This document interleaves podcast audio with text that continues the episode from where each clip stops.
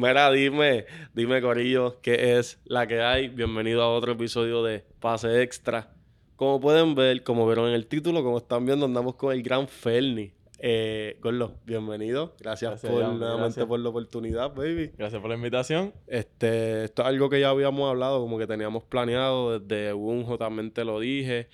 Y Corillo, esto, este es el plan. Obviamente estamos empezamos con Rookie, eh, que una, que, pues, una de las caras súper famosas del beach aquí en Puerto Rico.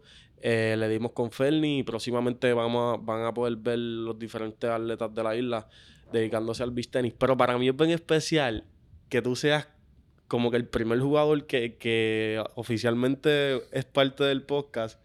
Porque como te dije ahorita, Gordo, como que yo te considero que eres pana mío. O sea, no, no es solamente como que, mira, este chamaco es pro, él está duro, esto, lo otro. Es que como que te considero que eres pana mío y he jugado contigo, me paso jodiéndote, me paso escribiéndote. Eso es como que me siento in peace, como con calma. Durísimo, ah, obligado. En verdad, yo también me siento bien pana tuyo porque a mí desde que yo empecé a jugar, siempre me han dado la mano. Yo llegaba a la playa y yo jugaba con, quien sea, con quien me dejara jugar. Y pues, de yo salir de eso, pues me gusta hacer lo mismo para atrás. Exacto. Como que, si yo puedo, yo voy a jugar contigo, quien sea. Mientras, ¿verdad? No tenga otro compromiso o entrenamiento, pues yo sí, pero tú, tú simplemente estás siendo recíproco pues, como fueron contigo cuando tú empezaste. Que me dieron la mano. Qué cool. Gordo, ok. A mí, normalmente mi entrevista, pues como tú sabes, son de baloncesto. Este, este podcast comenzó con, el deporte del baloncesto y, poco a poco nos hemos ido expandiendo. Y normalmente cuando yo tengo mi entrevista, a mí me gusta comenzar como que desde el principio. Obviamente, si yo te comparara con un baloncelista, tú serías un novato, o sea, estuvieras entrando a lo que es la liga profesional o estuvieras en college. So, eh, ¿sabes? Yo obviamente en mi cabeza buscando similitudes. Ahora bien, tú no esto no es tu primer deporte. No. ¿Cuál fue tu primer deporte? O sea, que tú, o si a ti te preguntaban antes de tu, porque me imagino que te preguntan ahora, te dices, ¿tú haces deporte? Tú dices, sí, yo juego beach tenis. Antes de eso, que tú dijeras, sí, yo me dedicaba o yo juego pelota, eh, qué sé yo, soccer. Ya está, ya está. Yo jugaba pelota toda mi vida, desde los 5 hasta los 17 años.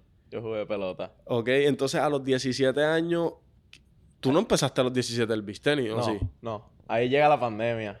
Y ahí es cuando yo me mudo del béisbol al atletismo.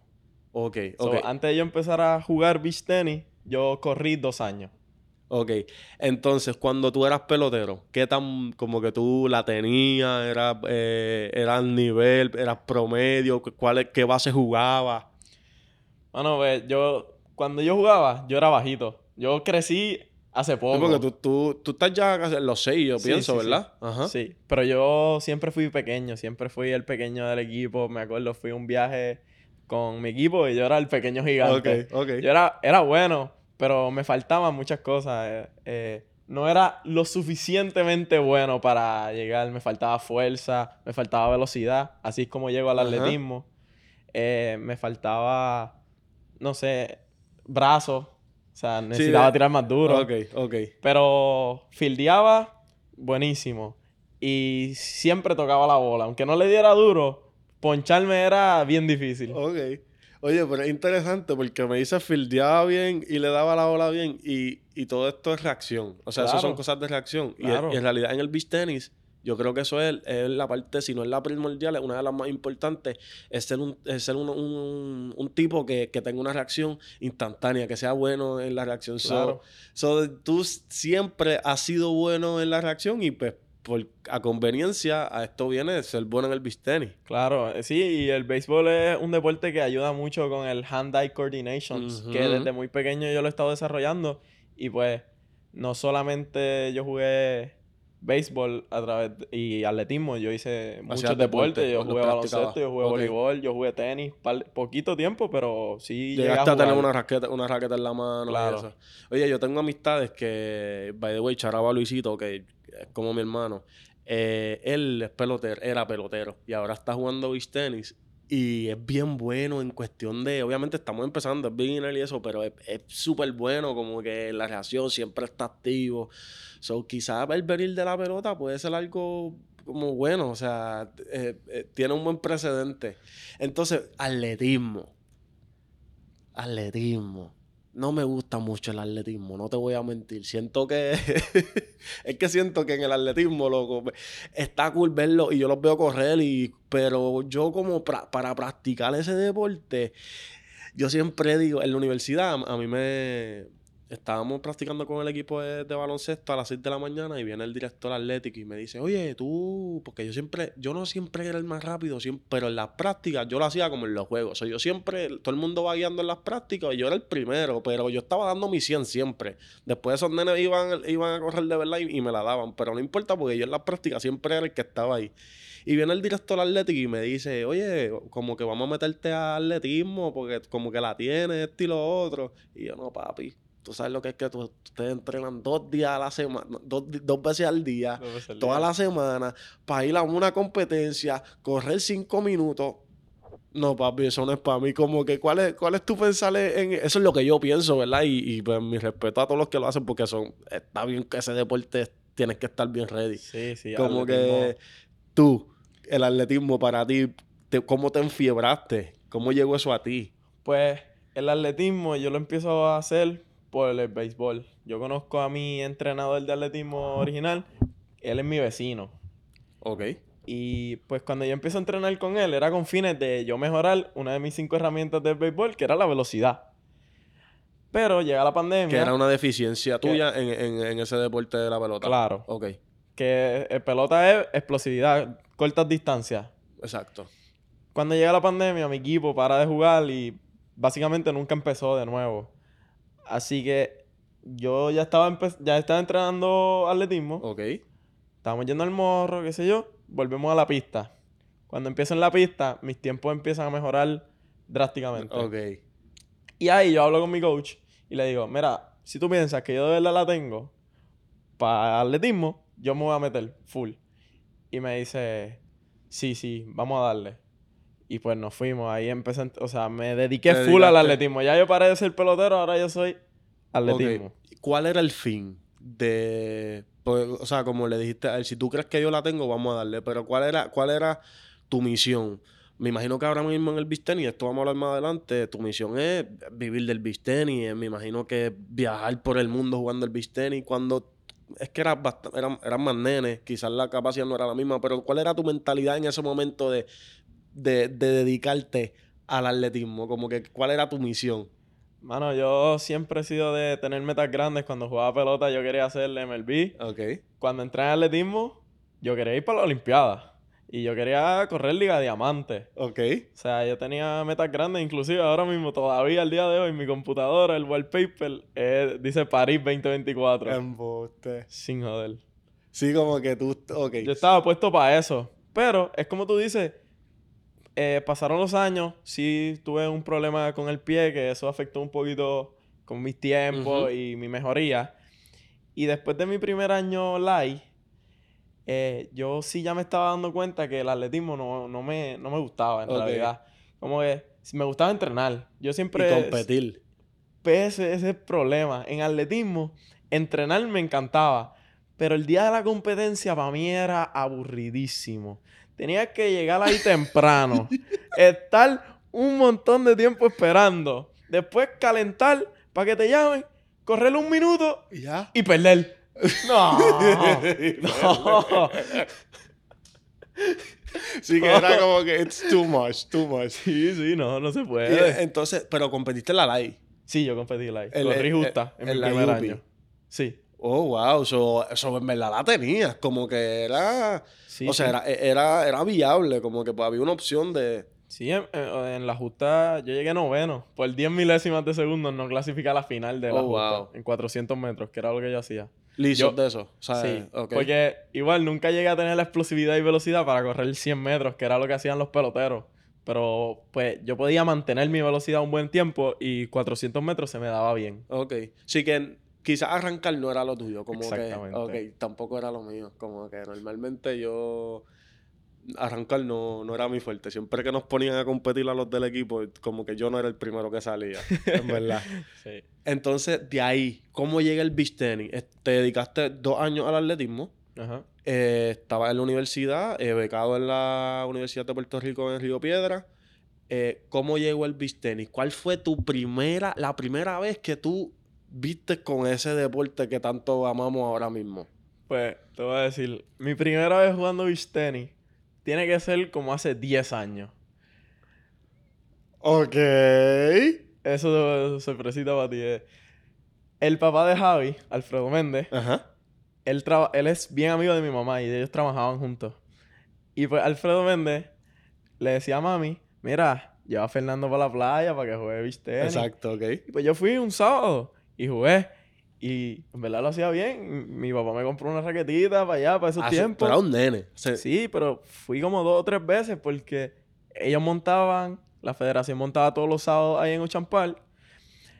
Pero los sábados yo jugaba jugaba pelota. pelota. Es que son Y los eso era lo mío. Ajá. O sea que yo, pues, no, no, No, no, en- volví. En, ese momento no iba a, a dejar la pelota, que era un sueño, de, era, era un niño. Sí, sí. Y, y también el tenis en ese momento me imagino que no era algo tan grande. So, No, quizás no. no. No, se veía como que tan serio, ¿verdad? En ese- No, no, y, y yo era un niño y yo sabía lo que yo quería. Exacto. Yo, quería jugar pelota. Y yo hacía todos los deportes, pero pelota siempre era mi principal. Exacto. Y pues, el 2021, a finales, yo empiezo a, como que ya la pandemia estaba cogiendo el Exacto. boom del beach tenis y yo empiezo a ir como que a la playa a veces y con Alfredo otra vez. Sí. Y, pero te pregunto, ¿con la misma raqueta de cuando eras niño? no? Sí, pero, No, pero esa raqueta es un marrón, eso, una drop shot bien vieja. O sea, que la primera vez que volviste como que a retomar el deporte, fuiste con esa raqueta. Sí. Y yo iba, pero entonces eh, ahí todavía estaban yendo los de la federación y Alfredo me prestaba una raqueta. Ok, ok. Una raqueta un poquito más actualizada. Así que tú llegaste allí con, con, con un... Con, con algo bien viejo. sí. Wow, ok. Sí. Pero entonces ya estábamos en plena temporada de atletismo, así que yo no podía estar yendo a la playa todos los días. Yo tenía que entrenar. Y pues yo en diciembre 2021 mi papá me regala mi primera raqueta, una cona. Y tú dedicándote aún así al, Al- al, al al atletismo. atletismo. Ajá. Pero cuando podía, yo me llevaba mi raquetita en mi bulto, en, en mi mochila que yo usaba para la escuela. Ok. Yo me llevaba mi raquetita y lo que te dije, yo iba a donde sea, con quien sea, yo me... Tú ibas a jugar, a Iba a pasarla jugar, bien ahí. exactamente. Porque es que eso es lo bueno del beach tenis, loco. Como que... En verdad, uno puede ser bueno. Y, y pues quizás esto lo digo porque no soy lo suficientemente bueno. Pero yo juego con gente que yo sé que no necesariamente está a mi nivel, pero la paso bien siempre. Es como que, cuando vamos a jugar beach tenis, yo la voy a pasar bien. Sí, sí, el vacilón. A, a- mí me encanta y yo siempre estaba hablando con Dani el otro día que estábamos jugando que a mí me gusta, es- es- estábamos jugando con gente que es beginner, intermedio, Exacto. pero a mí me gusta de vez en cuando meterme en esa Claro. cancha y vacilar, Vacilar. y hago lo que era y la paso bien. Y a la gente también... Al final es un juego. O sea, Sí, es un juego. Sí, sí, y, y también no todo el tiempo tienes que estar jugando al más alto nivel porque, o sea, jugar a- ya La cuando estás a un nivel más profesional, pues hay más estrés Exacto. dentro de la cancha, ya no es tan, no es tan divertido como fun. cuando estás jugando Exacto. por vacilar. Es verdad, es verdad. Yo, Y pues de vez en cuando saco tiempo para eso. yo tengo torneo mañana y para mí mañana no va a ser tan fun. Como que ya mañana yo voy serio, ¿entiendes? Claro. Y voy Y- normalmente voy los sábados a la playa y ahí es súper fun, súper Y divertido. eso So- es bueno, eso es bueno, estar serio es bueno Y- también, sí, pero vez en cuando tú sacas tu tiempo para exacto. exacto, vacilar. Ok. Entonces tu papá te regaló una cona, Sí, tu primera raqueta cona. sí. Cuando te regala eso, como que él simplemente sabía que ese era tu hobby. Había como que, coño, este nene como que... No, ese, ese era mi hobby. Es más, me acuerdo que fuimos a la playa ese día y tratamos de jugar ahí un ratito. Y nos llevamos mi raqueta vieja también. Ok. Y pues le pegamos a la bola un ratito, pero sí, eso era un hobby. Yo... Por eso cuando, después de eso, yo empiezo a ir a la playa y yo empiezo a buscar como que, que alguien me adoptara en una academia porque yo estaba en plena temporada. Yo no podía decirle a mi papá, mira, ¿me puedes pagar clases de beach tenis? ok. Porque yo todavía estaba, tenía un compromiso con la universidad. Claro, ¿no? Y la universidad paga tu estudio. Sí. So, yo no O podía... sea, perdón, el atletismo paga tu estudio, lo que Exacto, quiero decir. Ajá. el atletismo. Pues yo no podía estar pidiéndole dinero a mi papá para que me pagara clases de beach tenis, porque no mezcla. Y tampoco son tan económicas. No, So, es otra-. Hay que, para dedicarse a- hay que tener un capital. O sea, esto no es un deporte, por el momento no es un deporte que es tan económico. Sí. Pues en verdad yo, yo joseé, yo joseé.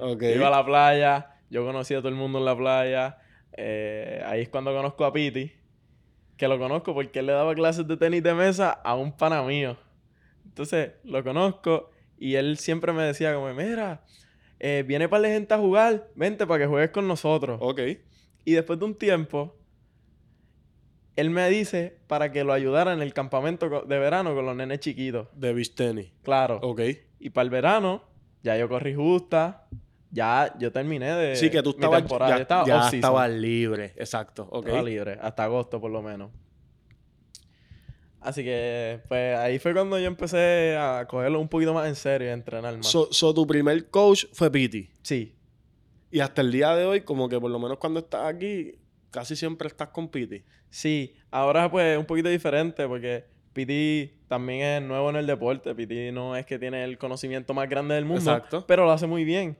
Y, pues, él entendió eso. Como que él vio el potencial en mí.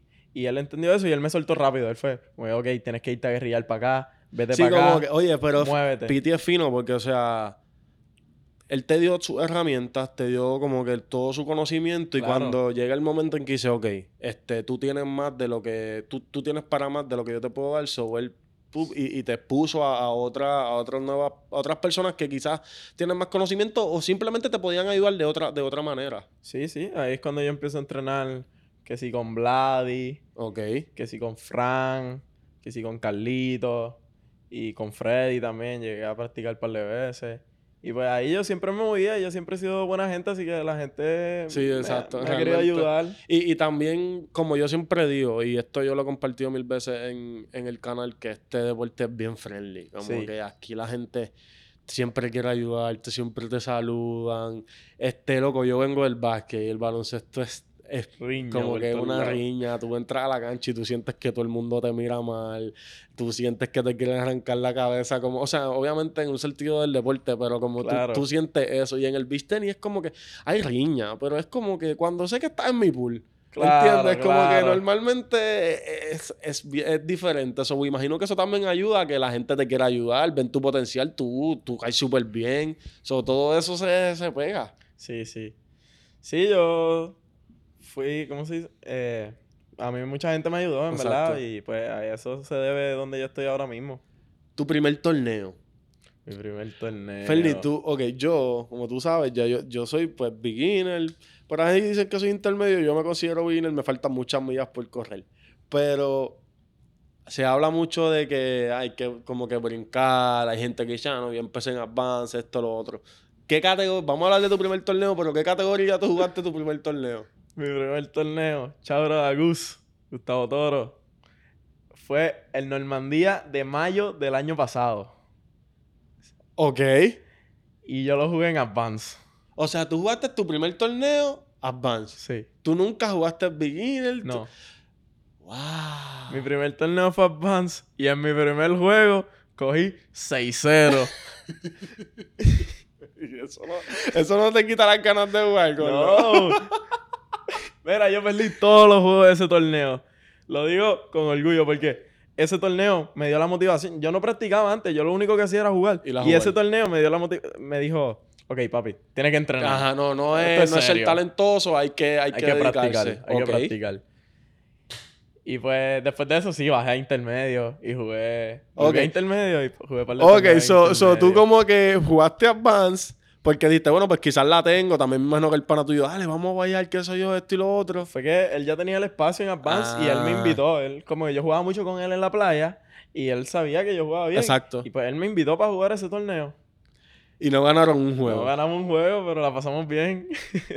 Eso es lo importante. Entonces, bajaste intermedio. Bajé intermedio. Intermedio, ¿qué tal? ¿Fue tu primer torneo lo ganaste intermedio o...? Mi primer torneo que yo gané tiene que ser el de Caparra, que yo jugué intermedio con Pedrito. Ok. Pero ese fin de semana yo jugué dos torneos. Yo jugué ese en Caparra, jueves y viernes, y ganamos. Y sábado y domingo jugué un Summer Island en Punta Salina, Advance, con Jan Camuña, y lo ganamos también. Wow, so en un fin de semana ya tú dominaste una categoría, o sea, te fuiste de intermedio, fuiste, so, después de ese fin de semana tú no volviste a jugar intermedio. ¿O sí? Sí. Ok. Porque después viene el torneo de Freddy de Vivisteni en Aguadilla. Los grandotes, los 100 por Claro. 35. Eso era lo que me decía Piti. Piti. Ese fue mi primer 100 por 35. Y Piti me dice, si tú llegas lejos en estos torneos así, que, so- que los juega que son mucha gente, porque ¿sabes? Ajá. esos son los que de verdad te miden porque juega mucha gente. Si tú llegas lejos, eh, ahí es como que la gente te empieza a ver, a reconocer. Y ese torneo yo jugué tres categorías. Yo jugué intermedio, jugué advance y jugué intermedio mixto. Ok, Corillo, dame un break. Que no se te vaya este pensamiento. Corillo, eh, eso es un torneo que normalmente tú, en cada categoría, tú, para quedar campeón, tienes que jugar unos 8 juegos. Exacto. So, tú estás diciendo que tú en un día, tú jugaste más de 15 juegos. No, porque era intermedio Ah, por viernes, distintos. ajá, advance sábado y el mixto el domingo. Tú no me digas que nunca te dio un calambre. Ese torneo creo que no. Sorprendentemente. Me ha dado calambre en otros torneos, pero en pensé ese que no. sí me da calambre. y ahí, entonces jugaste tres categorías distintas en tu primer 100 por 35, shout out a, a Vivisteni. Que, ¿Cómo te fue ahí? Pues intermedio, primer día, llegamos a la final y la final la tuvimos que jugar al otro día temprano por la mañana. Normal. Quedamos subcampeones. Adelante. Ya, tengo un subcampeonato en intermedio. Juego Advance con Carlitos Páez, la máquina. Ajá. Quedamos campeones En Advance. en Advance. Ok. Le ganamos a Pablo. Eso fue. eh, Eso sabes- fue un upset. Claro. Ok, eso fue un upset. Porque yo era don nadie. A ti nadie te conocía en ese momento. No. Tú, tú como que tú tienes otra vía. Empezaste hace un año, ¿verdad? Me imagino que eso fue a, men- a menos de un año de, de tú comenzar a jugar tennis, quizás. Sí, sí, yo. Mi primer torneo fue en mayo y esto fue en junio, julio. Sí, que es que tú eres natural, es gordo, tú eres natural. Ok. ¿Y la otra categoría que jugaste? Intermedio mixto. Quedamos campeones también.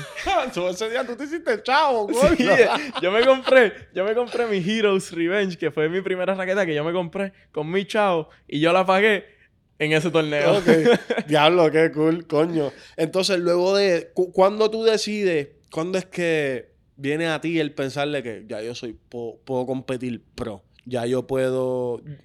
Me imagino que realmente pasa mucho tiempo después de eso, porque. eh, o sea, yo creo que para pro hay que practicar un montón de, de cosas o, el- o, simple, o cambiar muchos chips eh, o el estilo de juego. ¿Cuándo fue que tú te diste cuenta y dijiste, no, yo puedo, yo puedo ser pro? Pues ese verano también hubo otro torneo que me definió mucho, que fue el Bimedia. Fue un torneo de varias estaciones que se jugaron en Ocean Park también y era un Pro-Am. So, yo, yo jugué con Giovanni Rangel, Chauro, Jova. Sí. Eh, él era mi partner y él era el pro de nosotros dos. Ok. Yo era el amateur. Ok. Qué Y- cool, esa, me gusta esa iniciativa, como el golf. Sí, pues y ese torneo, eh, la gente otra vez empezaron a ver quién yo era. Eh, inclusive, bendito yo, perdón. Pero nos preguntaban, ay, ¿quién es el pro en esa, en esa pareja? ok. Y ya había ganado. Y Carlitos Páez, que le gusta vacilar por todos lados, él le decía a Yoba, ah, pero ¿quién ha ganado un torneo en Advance? Porque tú no. Sí, sí, este como sí. que te- te- le decían que tú eras el pro como bulleando a Arangel. Sí, sí, Ok. cizañero al fin. Y, y Normal. y jodiendo todo el tiempo. Pero sí, ese fue otro torneo que a mí me dio mucho exposure en el tenis en Puerto Rico. Y en agosto yo jugué mi primer torneo pro. ¿Cuál fue? Un Eco Grand Slam. Ok. Un torneo en Ecos que jugué con Ricardo Jordán. Él me dijo, mira, vente, vamos a jugar este torneo pro. Vamos a inscribirnos. Él fue el que me ayudó con todo la- el proceso de Sí, IPING, que el ITF, ajá. todo eso. Y nos inscribimos en ese torneo. Y nos toca en primera ronda contra Pablo y Luisito. Teníamos todas las de perder. Corillo, eh, Pablo y Luisito actualmente son de los jóvenes que, sabe, que se les ve y van a estar aquí en el podcast también, los van a conocer, pero son estos jóvenes que se les ve que tienen un gran futuro en el beach tenis y yo creo que ellos van para los panamericanos. Sí. So, también nos van, exacto, nos van a estar representando en, en unos Panamerita- panamericanos de beach tenis, si no me equivoco, en Chile. Charo a los dos, ¿ok? Durísimo, sí, son caballos los dos. Y Y, yo, y yo ya los admiraba mucho, o sea, para mí ellos son pro. O sea, No son, pero yo todavía estoy subiendo, yo no, yo no.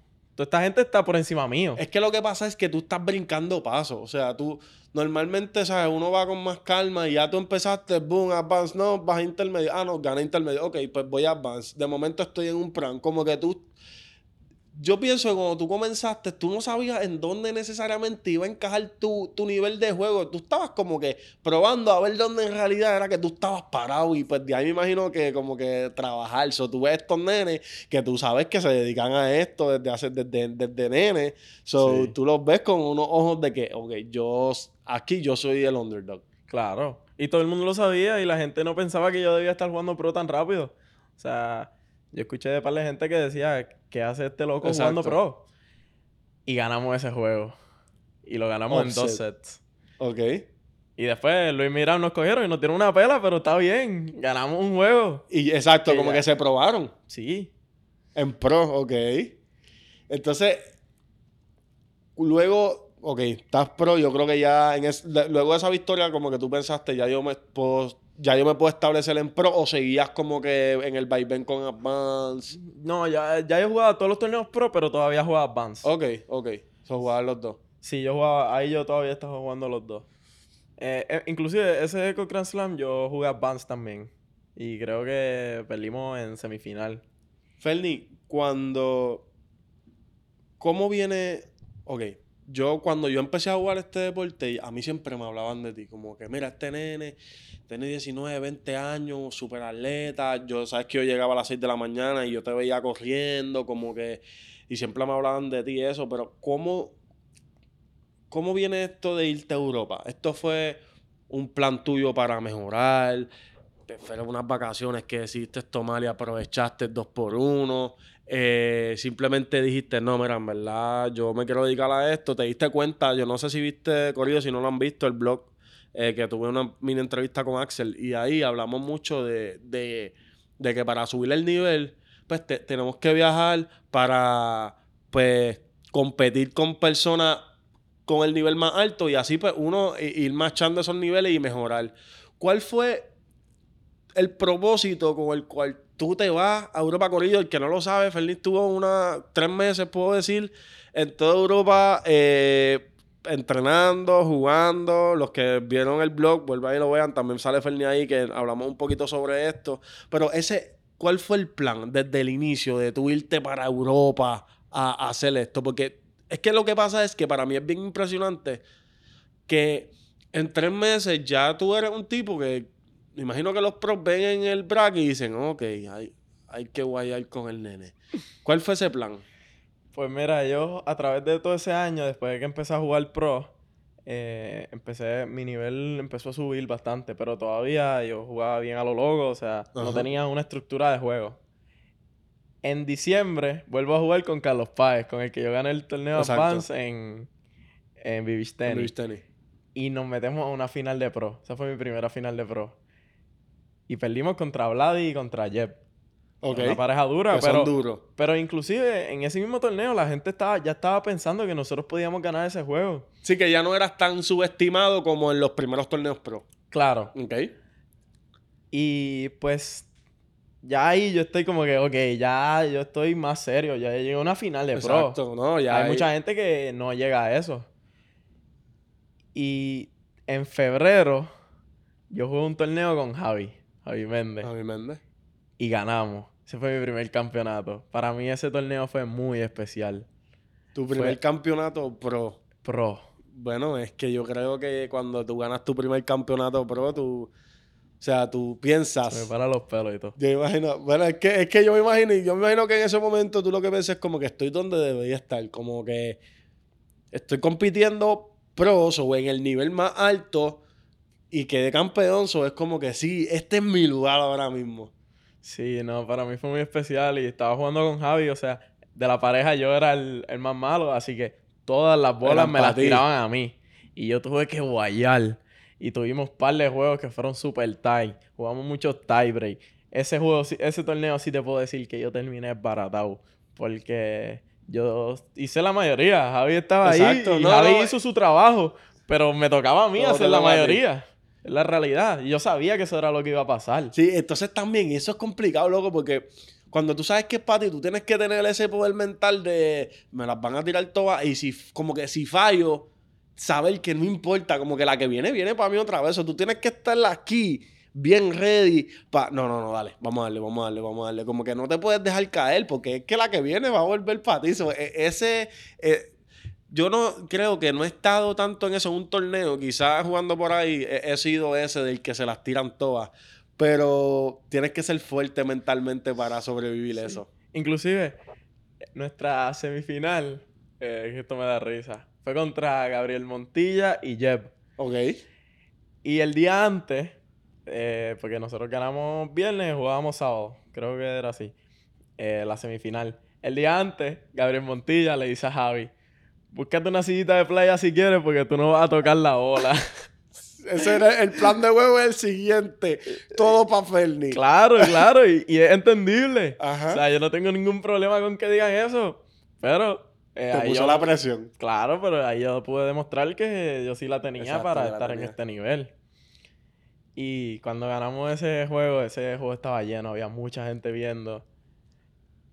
Y mano, yo no podía, yo no, yo no salía.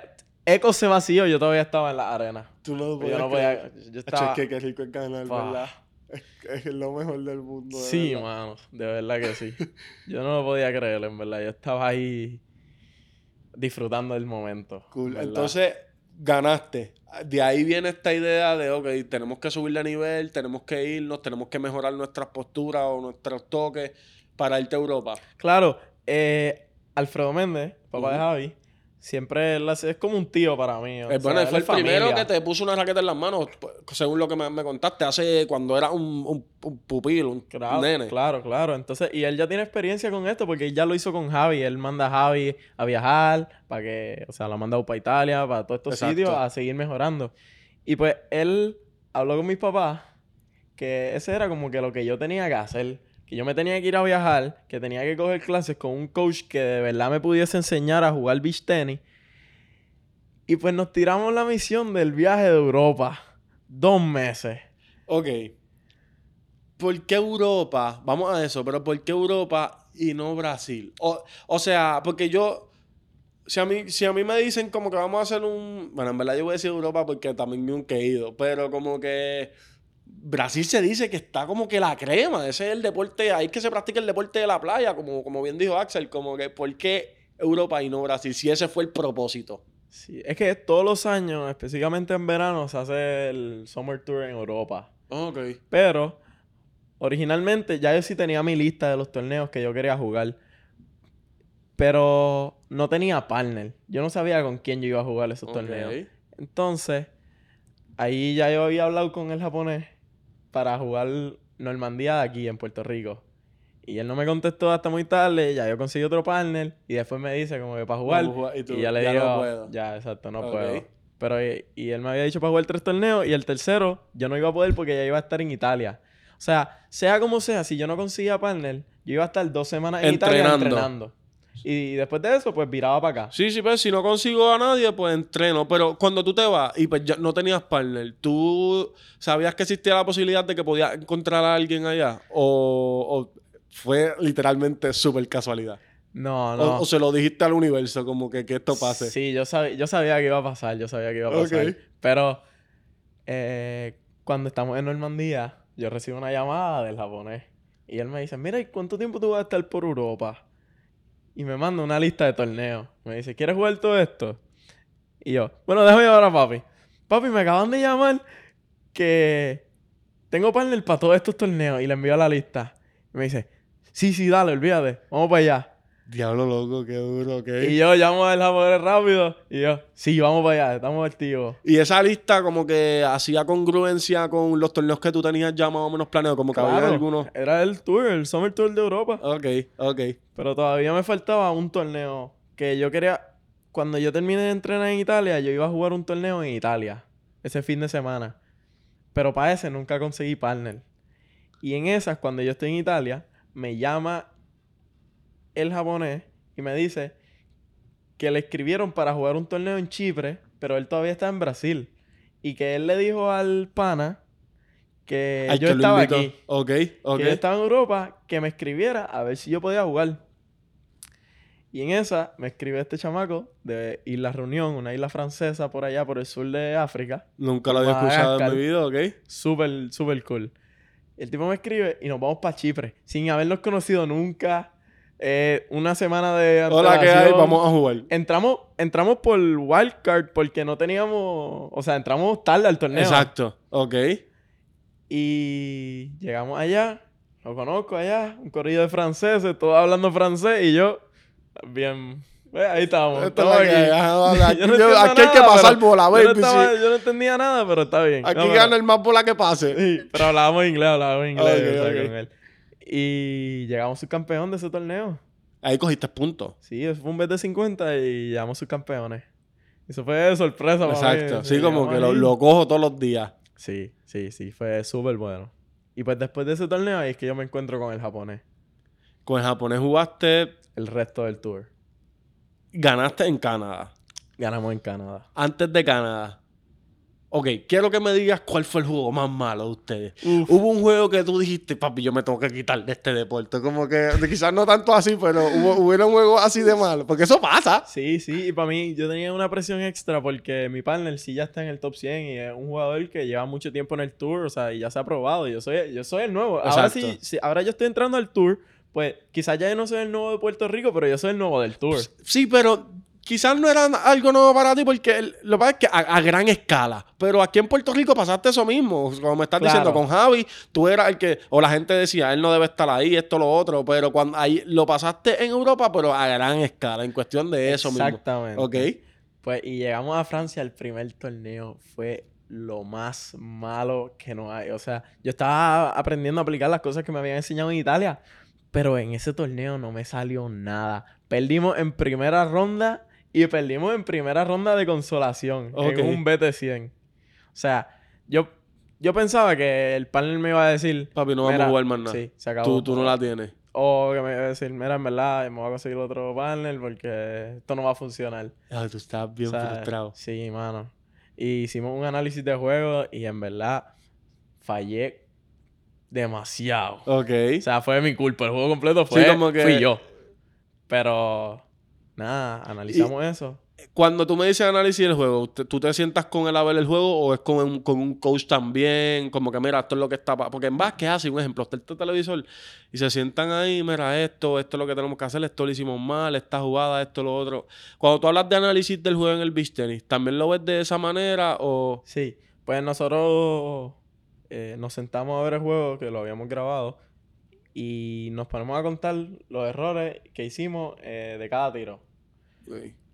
Y hermano, eso me dolió.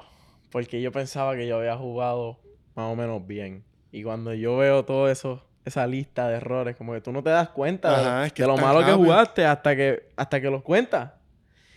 Y uf, e- ese, ese me dolió. Es que yo pienso que Eran demasiado, eran demasiados palitos. no se acaban, no se acaban.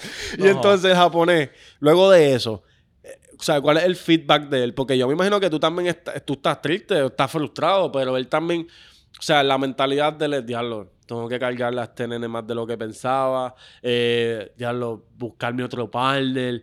Cu- ¿Cuál tú crees, cuál fue el approach de, de él hacia ti? Como que... Pues, sinceramente no te puedo decir bien porque no, no sé lo que él estaba pensando específicamente. Pero eh, él sí como que vio que yo... Porque después de ese torneo en Francia, nosotros nos fuimos para Italia. Y en Italia estuvimos casi dos semanas entrenando con el que antes era su partner, que él tiene una academia, se llama Double Team, es la academia de Becacholi. Ok, Y ok. entrenamos con Marco Mastrantoni, que es la mano derecha de Becacholi en esa academia. El que la corre. Y también entrenamos con Becacholi por allá. Y pues él Wow. vio que, que mi ética de trabajo era buena, como que, Sí, que tú estás dedicado. exacto. Como que él vio un potencial en mí. Como que no era... no Sí, era- como que él no dijo, mira, no, en verdad el nene está tratándolo. O sea, él está dándole lo más que puede. Y Exacto. pues quizás ese día fue un día malo, que quizás fue lo que pensó, pero él vio como que, ok, si este nene sigue entrenando así de duro, las cosas van a empezar a salir bien. Claro, claro. Y, eh, y en Italia fue un fue bien clave porque ahí fue donde nosotros de verdad nos acoplamos. En Francia nosotros nunca habíamos jugado juntos, Exacto. nos acabamos de conocer. Y pues fue complicado jugar así, pero en Italia pues nos pudimos acoplar. Y llegamos a Alemania, que es la próxima parada, donde jugamos el BT10. Ok. Y en ese BT10 éramos la pareja número 2 del torneo. Y nos enfrentamos en la final a Nikita Burmakin. Que jugaste contra Nikita. Ruso número 4 del mundo. Corrido. Nikita es un tipo que, exacto, top 5 en el mundo. Animal. El tipo tiene manos de cirujano. Animal, animal. Y, y le ganamos. Tú le ganaste a. Nikita. Sí. Él jugó con un partner que No me obviamente no... importa, no loco. importa. Tú le ganaste a le gané Nikita. a Nikita. Eso es para siempre. Sí. Ok. Y hermano, eso fue una emoción bien brutal. Como que eh, ahí no. Él, es más, ese torneo, él me dijo: si nosotros no gan- si nosotros no le ganamos a ellos, yo creo que no debemos jugar más juntos. Y cuando yo, cuando ganamos ese torneo, yo le estoy dando el abrazo, celebrando y qué sé yo qué. Y yo le digo, parece que vamos a seguir jugando juntos. Te, te, te tocó como que te puso la presión ahí. se puso sí, se puso contento. con Qué duro, ok.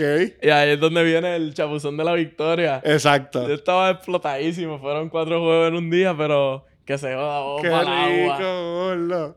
Y en verdad, eso, eso fue otra experiencia súper buena. Creo que soy el primer puertorriqueño que le gana a Nikita. Yo, yo creo que sí, y creo que falta, va, va a llover para que otro boricua le pueda ganar ese pana. ese pana Claro, está claro, duro. claro. Este, ahora bien, yo sé que nos tenemos que ir y esto y lo otro, pero ¿cuáles son tus próximos planes, Ferni? Eh, ¿Qué podemos? Llegaste a APR, llegaste, diste bofetones ahí en Unjo, como a mí me gusta decir, como que hiciste un buen statement de que, ok, llegó Ferni, es otro tipo, subió 20, el, el nivel está en 20, o sea, subió más de nivel. eh, tuviste un excelente, que para mí de los mejores juegos que he visto, que fue contra Irán. contra Irán, que ese juego estuvo en la madre. Eh, que by the way, me gustó. La lluvia obviamente te enfría, cambió las cosas. Irán después de eso, como que hizo el catch up, pero cuando calentaste, eh, pudiste salir con la victoria. So, hiciste un buen statement, perdiste contra Axel, el mejor jugador de Puerto Rico, de Aruba, pero para mí es Boricua. Eh, ¿Qué es lo próximo? ¿Qué tienes planes de irte a viajar? Ahora ya te mencioné Brasil, ¿quieres irte para Brasil? ¿Quieres, no sé, vas a jugar aquí el próximo Normandía? ¿Qué es la que hay?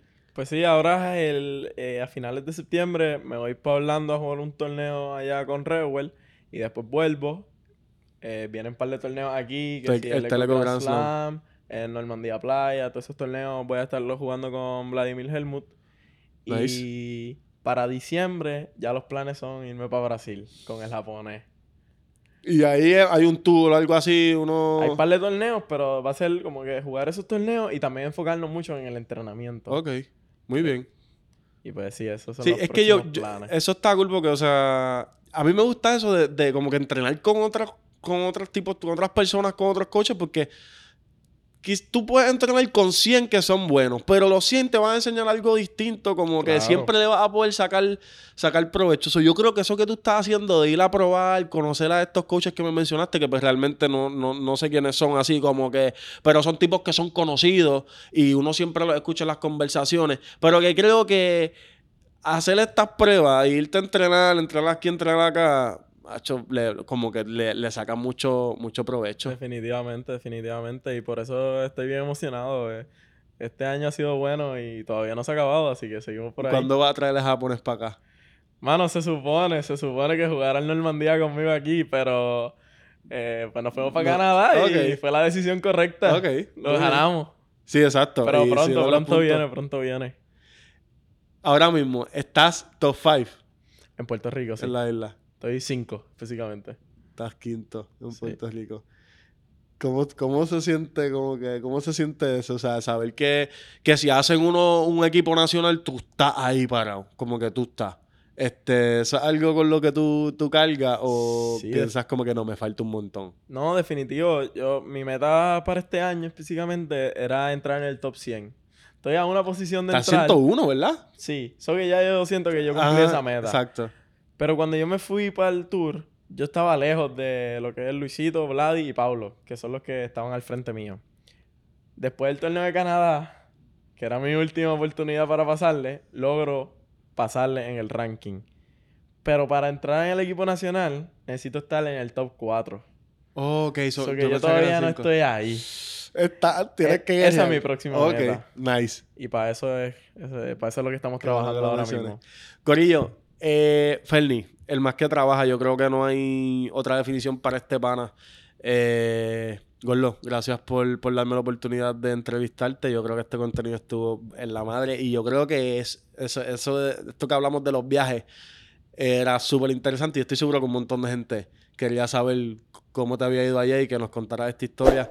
Corillo, si estás aquí con nosotros, por favor, suscríbete, dale like a la campanita, compártelo con todo el mundo. Sigan a Ferni. Ferni, ¿cuál es tu Instagram? Ferni.ramírez. El link está en la descripción del video, le das ahí, le das follow. Yo soy jan.por49 o me puedes seguir como pase extra, como tú quieras. Eh, a mí me da igual.